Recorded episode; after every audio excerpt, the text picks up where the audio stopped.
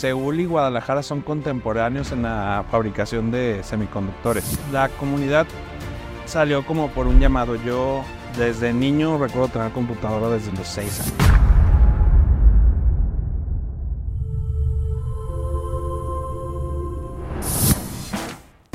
Cuando nos encontramos frente a una empresa exitosa, a veces no logramos apreciar el arduo camino que recorrió para llegar a donde está. Soy José Bielma, empresario, emprendedor e inversionista ángel en más de 70 startups. Te invito a sumergirte en las emocionantes historias que se esconden detrás de los emprendedores que hicieron realidad sus sueños o que fallaron en el intento. En cada episodio exploraremos los desafíos, estrategias y sacrificios que atravesaron para convertir sus sueños en realidad y buscaré exponer historias que no han sido contadas. Cada historia es un relato inspirador que te ayudará a capitalizar tus propios sueños y objetivos. Bienvenidos a este espacio, donde las historias de éxito emprendedor cobran vida y se comparten con pasión. Crónicas, del Capital. Mac, me da muchísimo gusto que estés aquí, que me hayas compartido tu tiempo para platicar en el podcast. Eh, como ya te había platicado cuando te invité, me interesa en este, en este, en este espacio, en este especial que estoy haciendo, hablar un poco de los orígenes de Guadalajara como un hub. Puede ser mini, mediano o grande, dependiendo la opinión de cada quien, pero que definitivamente es un hub de emprendimiento, digamos, de tecnología en México.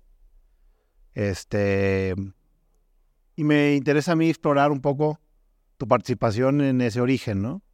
De cuando tú empezaste que no había absolutamente nada, no había fondos, prácticamente ni startups había. Este, a lo que hay hoy, pues es, digamos, eh, el cielo y la tierra. Pero yo, mi opinión es que tú fuiste una de las personas, uno de los, digamos, eh, pioneros, ¿no? De, de, promover el ecosistema y promover la comunidad, digamos, de, de emprendimiento de tecnología y, trabajabas muy cerca, de cerca con los hackers. No me refiero a hackers de que se roben la información o el dinero de otros, sino gente que está tratando de construir productos y construir iniciativas y hacer software y hacer cosas, digamos. Y me gustaría saber un poco cómo empezaste tú en este, en este tema de, de la tecnología en Guadalajara. Primero, gracias por la invitación. Ya sabes, encantado. Eh, creo que creo que te deberías de entrevistar tú en alguna ocasión porque vamos a tocar ese tema de cómo yo creo que tú eres un catalizador muy importante para el lado de inversión, además de game. Pero como yo lo veo es que yo llegué tarde, ¿no? Yo llegué más tarde. No habíamos, no había un ángel profesional, yo creo que había en ese dedicado hasta que llegó José a decir, let's do this. Una cosa que cuando yo siempre, eso, eso es verdad y, y te lo agradezco que lo menciones, pero una cosa que yo veo es que cuando yo llegué ya había, ya había algo. No, no, es, no es como cuando empezó Gain, ellos, ustedes y también tú estabas haciendo lo tuyo. A mí este, es, muy es muy diferente empezar cuando no hay nada y ser de veras el pionero, ¿no? Como el símil de, imagínate que, que, llegaste al viejo oeste en Estados Unidos y no había nada más que indios y los indios te mataban, ¿sí me explico? A que llegar ya cuando hay un pueblito y hay, hay un sheriff. Un poco acá era lo, lo, mismo, cuando yo llegué ya había algo. ¿Cómo empezaste tú, digamos, eh, eh, tratando de, crear comunidad? Mira, la comunidad salió como por un llamado. Yo, yo desde, desde niño recuerdo tener computadora desde los seis años, ¿no? Era así como... No era super geek, pero sí me gustaba mucho la tecnología. ¿Qué tenías? La, una Apple. Tuve una... Primero tuve una Tandy de Radio Shack, luego tenía una Apple II. Creo que recuerdo como que mi mamá programaba cosas para yo, para hacerme los exámenes antes de tener los exámenes en la escuela. Ya. O sea, para que me preguntaran, ¿no? Y, pero nada, siempre estuve cerca. Mm, y, y, en ese tiempo, eh, en los 70s, 80s, Guadalajara era como de maquilas y, y mi mamá trabajaba en maquilas, entonces siempre estuve cerca de tecnología en relación a, a mí me encantaba ir a ver que estaban haciendo que los chipsitos. Y sí, que era maquila de electrónicos. Exactamente. Una cosa que yo me he fijado que, que, no todo el mundo en México tiene tan claro es que Guadalajara es un centro de producción de electrónicos enorme. Era, mucho más grande y sigue siendo grande, pero creo que en, en tema de, o sea, China sí llegó a afectar a Guadalajara. Hay por ahí una, eh, bueno, una historia, sino una realidad. De, este, Seúl y Guadalajara son contemporáneos en la fabricación de semiconductores, pero divergen totalmente el cómo aprovecharon ellos el, eh, no sé qué tan legal, pero la tecnología que les llegaba se la apropiaron. Y, nace Samsung, LG y todas estas. Sí, pero aquí se producían un chorro de cosas, bueno, Motorola y... Sí, Motorola, pues la, por eso, el Silicon Valley mexicano viene de que de fue hasta la historia dice que es el primer lugar afuera de Estados Unidos en donde se empezaron a imprimir waffles de silicón. Por eso fue el que un alguien en Estados Unidos, un periódico puso así. El de ahí viene, no tiene nada no, porque lo, no porque lo digas tú.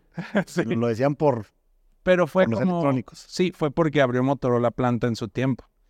Y después, otra cosa que tampoco es tan sabido es que cuando BlackBerry, antes del iPhone, cuando BlackBerry era el smartphone, digamos, más usado, casi todos los BlackBerry se producían en Guadalajara también. Eso no lo sabía, me imagino que en Flex. O Eso me lo dijo porque un amigo, ahorita no me acuerdo quién, era proveedor de todos los empaques, de las cajas. Ya.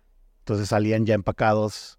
No me acuerdo cuál de Flex y de todos estos. Sí. Una de estas, no sé ni cuál. Tiene que ser una de Ajá, este, producía todos o casi todos los Blackberries. Claro que, Se, que se consumían en el mundo.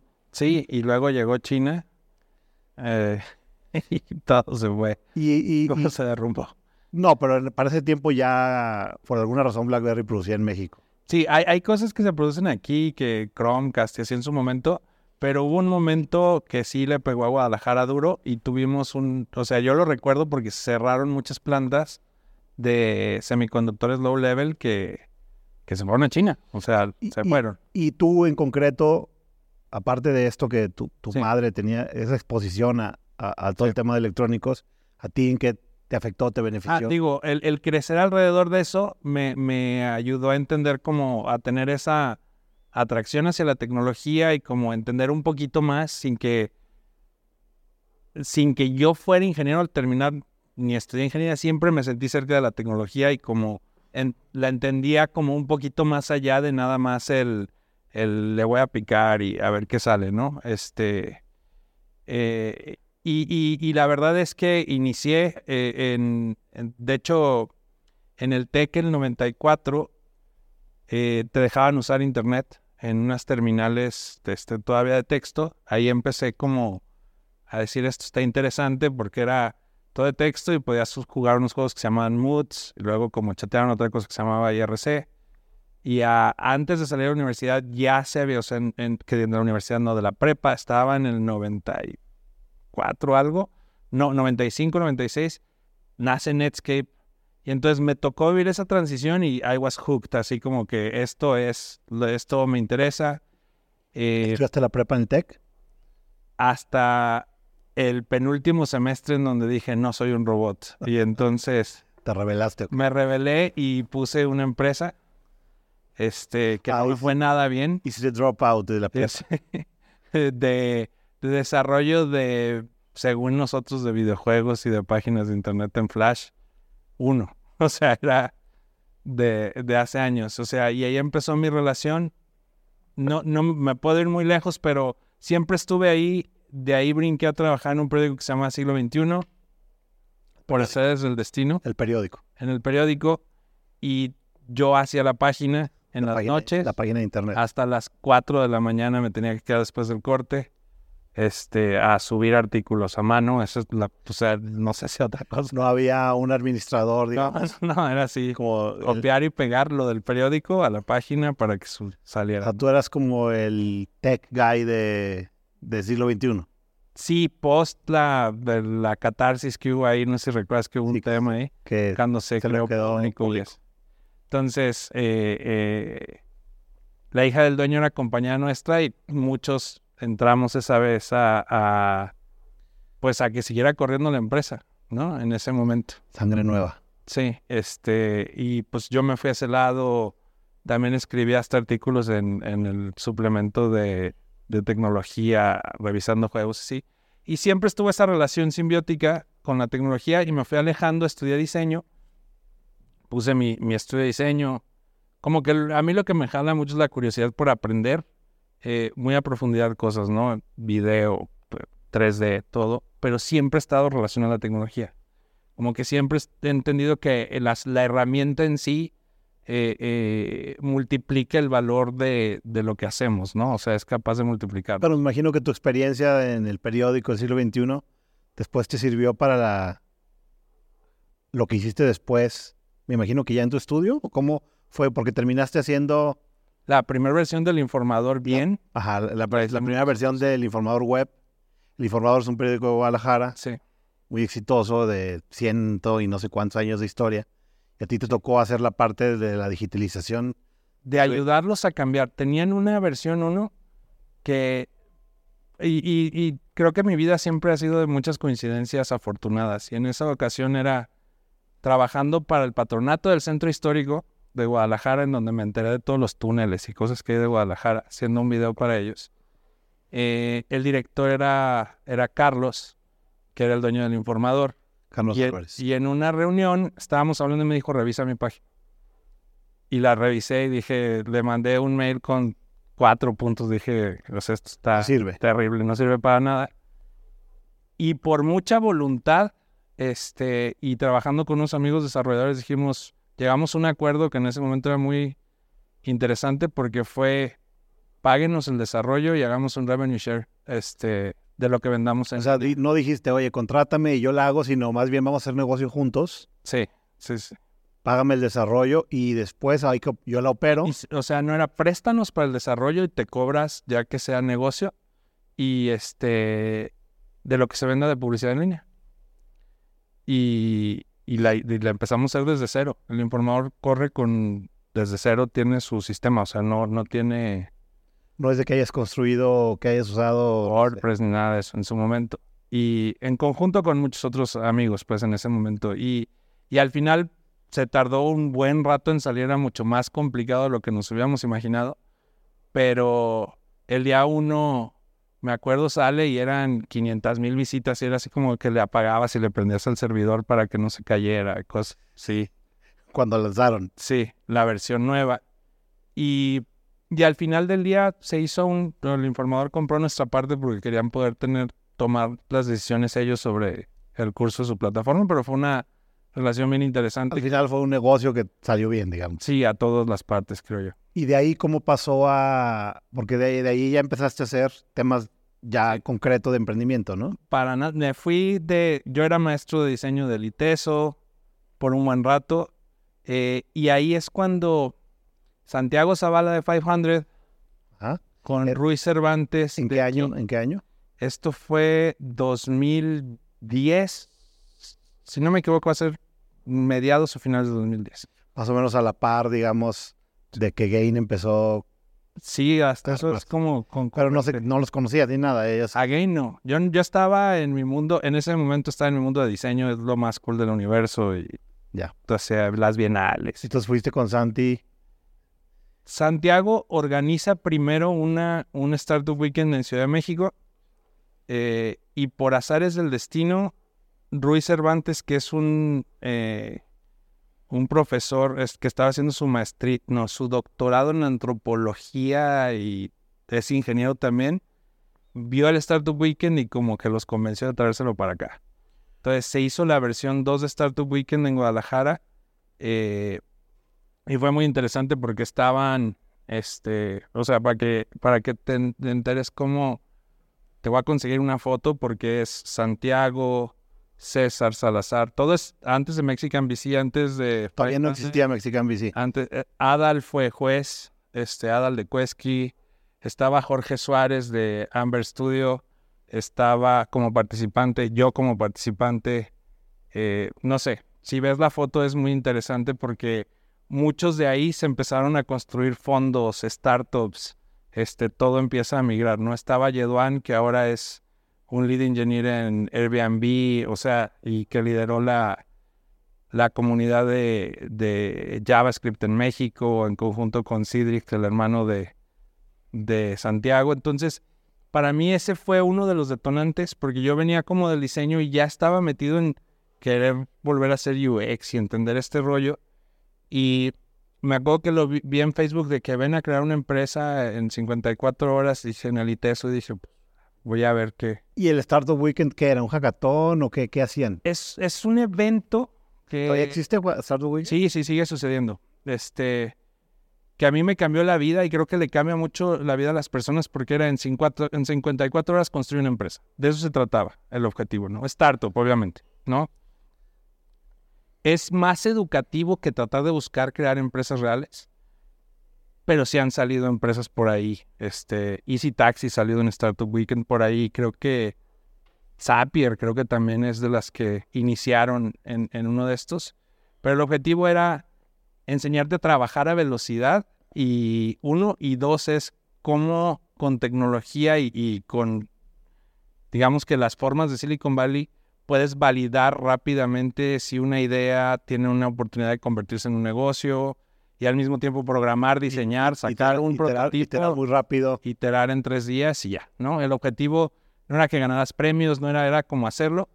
Los primeros sí tenían unos premios y ese premio fue muy curioso porque el papá de Santiago Zavala, Jorge, eh, no recuerdo cómo se llamaba su iniciativa, pero él tenía una iniciativa de intercambio como institucional en Silicon Valley. Él te llevaba a la oficina de Silicon Valley para que, no sé, tú como empresario fueras a tener una, un curso en donde te hacían una intervención, te presentaban a todos y todo, ¿no? Como para abrir el panorama. negocios, no, lo y que era de posible. negocios, era de la Secretaría de Economía ese, ese proyecto. Sí, pero era, era para hacer negocios, pero también yo siento que muchos de esos, mucha gente con ese tipo de viajes, muchas veces es como para cambiar la perspectiva. Sí. Porque lo que termina pasando con los, con los empresarios tradicionales, digamos, en negocios de brick and mortar o lo que sea, es que lo que, lo que termina pasando es que les da ceguera de taller, ¿no? Sí. Y Sí. estamos acostumbrados, y eso les pasa, nos, nos pasa a todos, digamos, estás acostumbrado a hacer las cosas como siempre las has hecho, y a veces te falta como que tener un poco más de perspectiva. perspectiva y ver qué está pasando en otros lados, de qué forma se está usando el software, la tecnología, la innovación. Y me imagino que era parte también, Sí, era algo así, pero era un curso intensivo. O sea, más que ir a. Era, estuvimos encerrados en una oficina varias semanas, haciendo como la versión Startup Weekend, pero de tres semanas en Silicon Valley. Y y cuando hiciste eso, o sea, porque, porque de que hiciste eso a que empezaste a hacer, es que la clave va así. de- por eso, eh, a mí se me hace que eso fue un parteaguas, no solo para mí, porque te digo, ver las fotos sí es para todo Muchos. en México, digamos. ¿no? Entonces, para mí fue, lo gané con mi equipo y inmediatamente, por, insisto, por buenas coincidencias, en ese, Jorge había dicho, pues yo les doy una beca en el programa de Silicon Valley. Ya. Pero la beca era, vénganse, ustedes se pagan todo. Yo no tenía cómo pagar, es un, en Silicon Valley es carísimo todo.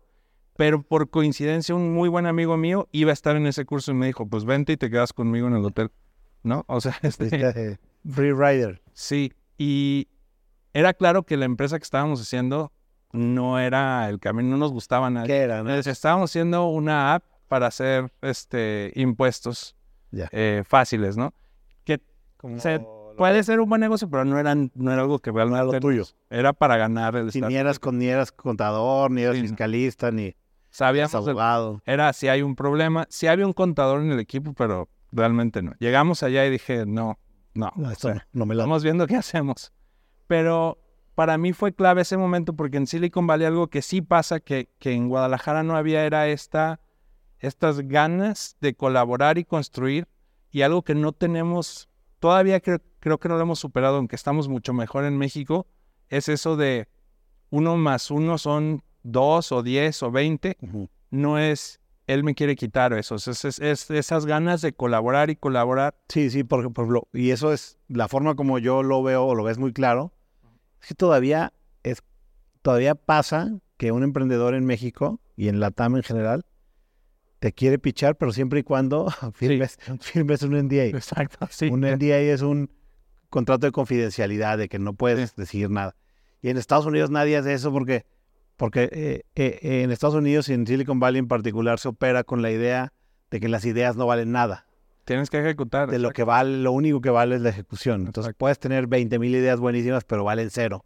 Sí, sí, sí, sí. A menos, eh, digo, con sus debidos casos aislados de un researcher que tiene un discovery y un insight, que son del punto 001%. Bueno, ahí ya hay, ahí puedes decir que Sí, ya hay, Si si me entiendes, no hay, es... hay una, ya tienes propiedad intelectual porque ya fuiste y tienes una patente o algo así, pero, Sí. pero cuando tienes ideas, no sé, pues lo, Sí, no. caso, quizá el caso más paradigmático es el caso de Mark Zuckerberg con Facebook.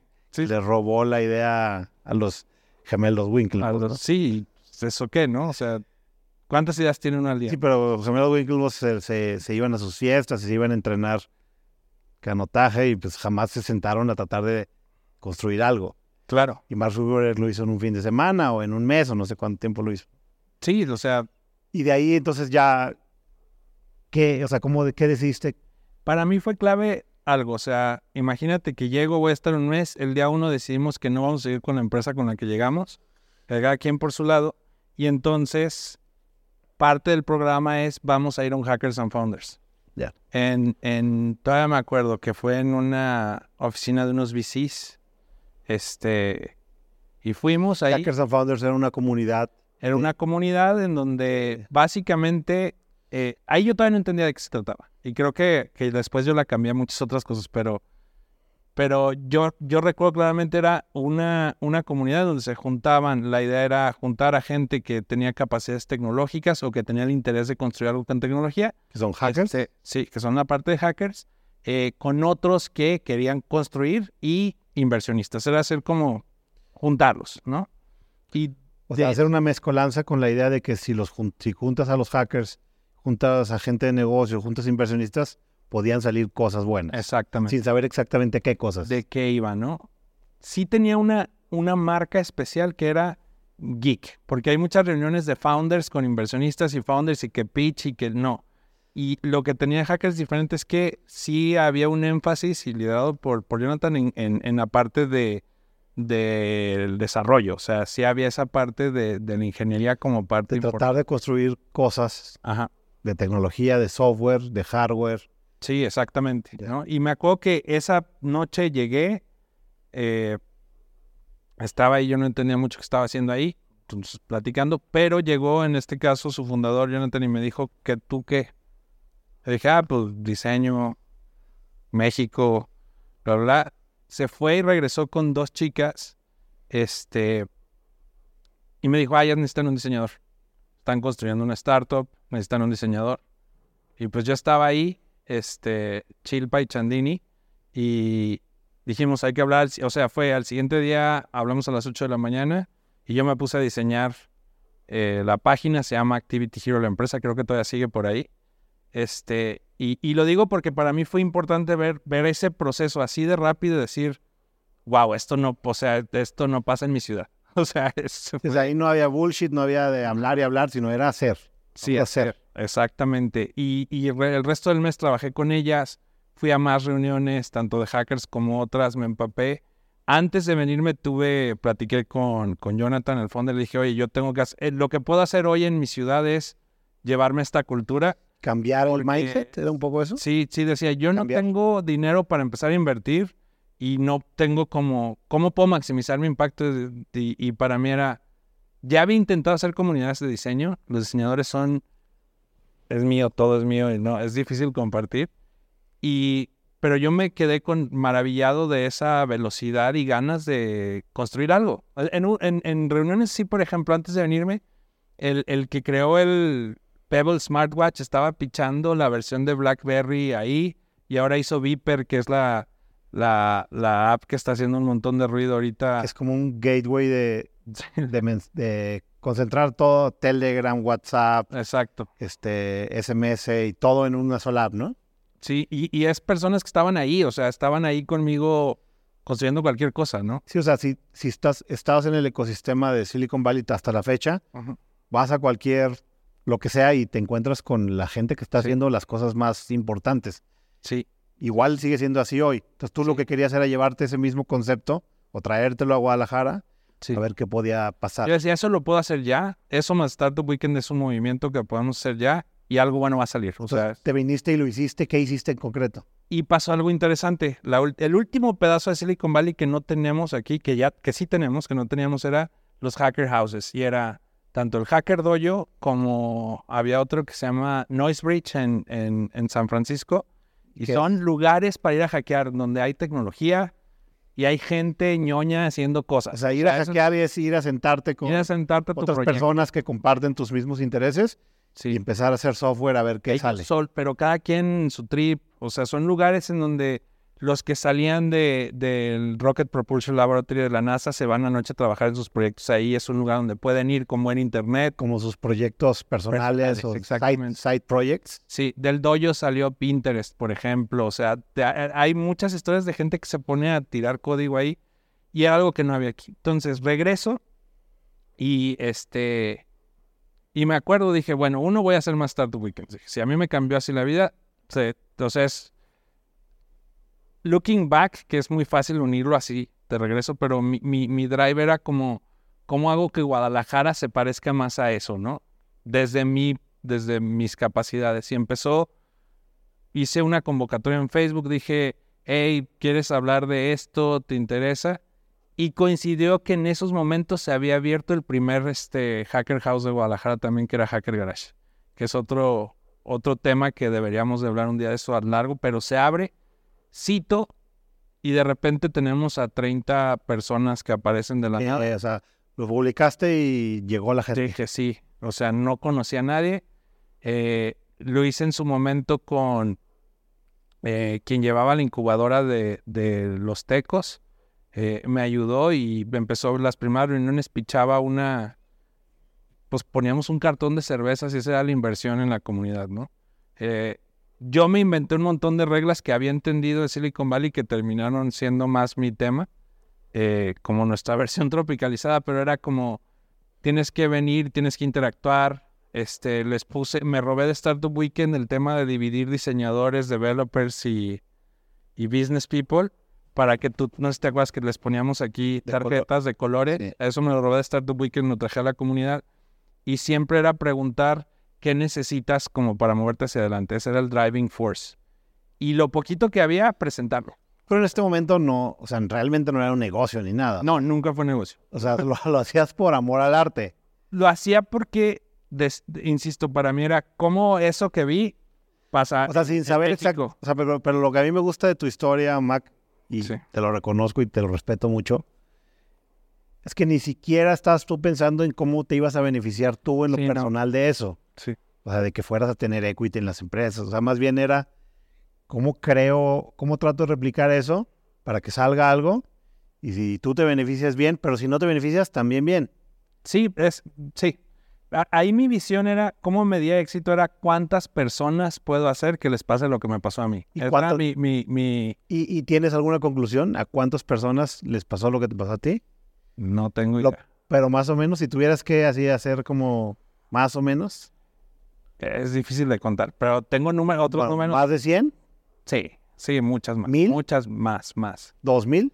Yo creo que sumando todo, de- debemos estar hablando de entre 5 y 10 mil. O sea, yo sé que es un ballpark, pero es que mi hambre era cómo hago más. O sea, una vez que vi que funcionaba era más, más, más, más, más. Era Y de ahí, ¿cuántos eventos de esos hiciste más o menos? O sea, de Hackers and Founders empezamos haciéndolo eh, una vez al mes, desde 2011 hasta 2019. Nunca se paró ese, que era la, la grande, la, reunión grande. Y luego, a lo largo del tiempo, fuimos creando, dije, bueno, si esto está funcionando para, para lo grande, hay que empezar a especializar. Y fue cuando Rodrigo empecé a hacer el de, el puro Venture Capital. Es, después hicimos uno de diseño, uno para hacer CTOs, otro para este, de mujeres exclusivamente. Y la idea era maximizar, ¿no? Entonces, ¿Cuántas personas de estas crees tú que o trabajan en startups, o se hicieron ingenieros, se hicieron developers, o son founders? O sea, o trabajan en otras startups más grandes. es que yo creo que son muchísimas. O sea, me encuentro a muchos y, y sí. ¿Qué, o qué sea, estás haciendo? Y te muchísimas. dices, O sea, ahí hay found- estoy aquí o estoy allá. y de todos los tipos, ¿no? Buenos, malos, este... Pues ya se nos está acabando el tiempo, pero me gustaría continuar, que es una parte que Eso de Hackers and Founders, que originalmente era nada más de construir comunidad y construir y cambiar el mindset de los chavos o de los, de los emprendedores en potencia o de los ingenieros en potencia, cambió eventualmente a ser como una cooperativa, que fue como un fondo. Sí, el, el tema es, eh, viene también de Estados Unidos, es, yo empecé a crecer esto aquí y yo tenía mis empresas, o sea, tenía dos agencias, una de desarrollo y una... aparte de, que estabas haciendo todo esto, Pero esto, era, esto, era, mi hobby, más bien. Era como un hobby, me daban la sociedad. Trabajando y... Y empecé a organizar Startup Weekends cada vez más grandes que el Mega, que el World. Luego hicimos en todo el estado y fue más. Luego hackatones y tenemos por ahí un récord Guinness de hackatón de mil, de tres mil personas. Este, o sea, para mí era, ese era el, impacto hasta que Hackers and Founders, Jonathan empezó a ver también el éxito acá y sí me dijo, oye, estamos iniciando este proyecto de una cooperativa eh, acá en Estados Unidos, eh, ¿no te interesaría como abrirlo en México, no? y lo hiciste esa cooperativa, levantaste algo de capital con ese capital no es que invirtieras en la empresa, sino que les dabas servicios y les ayudabas. Sí, trabajábamos ahí todo el tiempo. Era como un hacker house slash, etcétera, en donde teníamos, este, pues estaba yo, estaba Rodrigo, estaba, estábamos muchas personas ayudándolos y también la comunidad ayudándose, porque el concepto era que eh, todos son dueños del pool de acciones, tanto inversionistas como fundadores. Al participar se quedaban con un pedazo y era era como muy socialista looking back el experimento, pero la idea era eso, ¿no? Es como give, o sea, vas a dar porque todos ganan. De todas estas empresas de las que estuvieron formando parte, ya sea de los eventos, de la comunidad o de la cooperativa que eventualmente hiciste, ¿cuál es, digo, que te acuerdes tú, cuál es la más grande que salió de esos, de todos esos? Es que salir, salir, no, no sabía cómo planteártelo. Te pongo unos ejemplos. Porque en unos iban a coincidir, en otros no. Pero, por ejemplo, Alex, que, que ya estuvo acá, Bill Pocket, lo conocí pichando la empresa antes de Bill Pocket, que era su app, esta, este, Explora, ¿no? Eh, eh, o sea, me ha tocado ver de todos. A Yana, a, Andrea de, de Yana, la conocí en el hackathon que hicimos en Centro Fox, en donde estaba aprendiendo a programar. Este, o sea, hay, hay muchísimas empresas que vimos eh, Luis Rubén de Yo Te Presto siempre me ha dicho es que yo tenía que contratar ahí porque en ningún otro lugar este, logré conseguir este, CTOs, desarrolladores, etcétera, ¿no? Yo, yo, creo que, yo creo que un poco lo que podrías, lo que yo podría concluir, o no sé si tú lo compartas, porque al final, cuando tú haces las cosas como que te falta perspectiva, pero los demás lo pueden ver, es que un poco lo que se creó fue el caldo de cultivo para lo que pues, está pasando hoy, no solo en Guadalajara, sino en todo el país, este, y tú fuiste una de esas personas, por lo menos en Guadalajara, que, creó ese. Eh, eh, digamos que creó las condiciones. Digo, se mezclan muchas cosas, hay muchos factores, pero tú fuiste una de esas eh, personas que, que contribuyó, creó, este, ayudó a que el ecosistema, digamos, explotara, ¿no? De alguna forma. hoy en día trabajas en un fondo de inversión. Sí. De hecho, con, en Magma, este, con Nate y con, con Pedro y con Francisco. Sí. Y estás, este, eres un partner de, esa firma y ya es, digamos, terminaste trabajando en Venture Capital, ¿no? Así es. Este, Hiciste una empresa que al final te, compraron ellos, algo así fue. Ellos invirtieron inicialmente en la cooperativa, Nate, de hecho desde el fondo 1 y después en el fondo 2, porque Nate quería invertir como en los eh, emerging managers en su momento como para como estrategia. Sí. Y cuando terminó el ciclo de hackers, yo empecé a trabajar como en la versión mía de, de todo lo aprendido, estaba haciendo mi versión. Y, y estábamos dialogando, ellos iban a invertir como para el, eh, para el GP, o sea, no, no en un fondo en sí, sino en el GP. Para administrar. Y, y digo, va ahí por azares del destino, platicando, les había presentado a José, les había presentado a Alex, este, y fue, oye, si mejor lo haces desde acá adentro, y eso fue justo a finales de 2019, lo cual fue muy conveniente porque enero 2020 fue de que sí se hace, hagamos esto, me llevo a todo el equipo, seguimos dándole soporte al portafolio de hackers y, Y después vino el COVID. Hey, Mac, pues, muchísimas gracias. Sí. Se nos pasó el tiempo rapidísimo. Sí. Yo creo que ha servido esta, esta pequeña conversación como para dar un contexto de, de cómo era antes de que tú, digamos, fueras parte del ecosistema y lo que dejaste después. Este, mucho, mucho, se dice mucho que siempre es, este, tienes que dejar el mundo o las cosas mejor de como lo encontraste. Yo creo que en eso tú tuviste éxito En eso duermo tranquilo, sí. tuviste éxito. Y yo creo que necesita gran, gran parte de por qué estoy haciendo es, es este tema en particular en el podcast es porque a mí sí me gusta traer luz a esos pioneros que ayudaron a que a que, a que las cosas cambiaran, ¿no? Sí, claro. Y eso te, te quiero agradecer por eso y por haber venido. Este, ojalá algún día nos podamos sentar a, a- a- a profundizar y a Sí. alargar. Oye, hay que entrevistarte de regreso.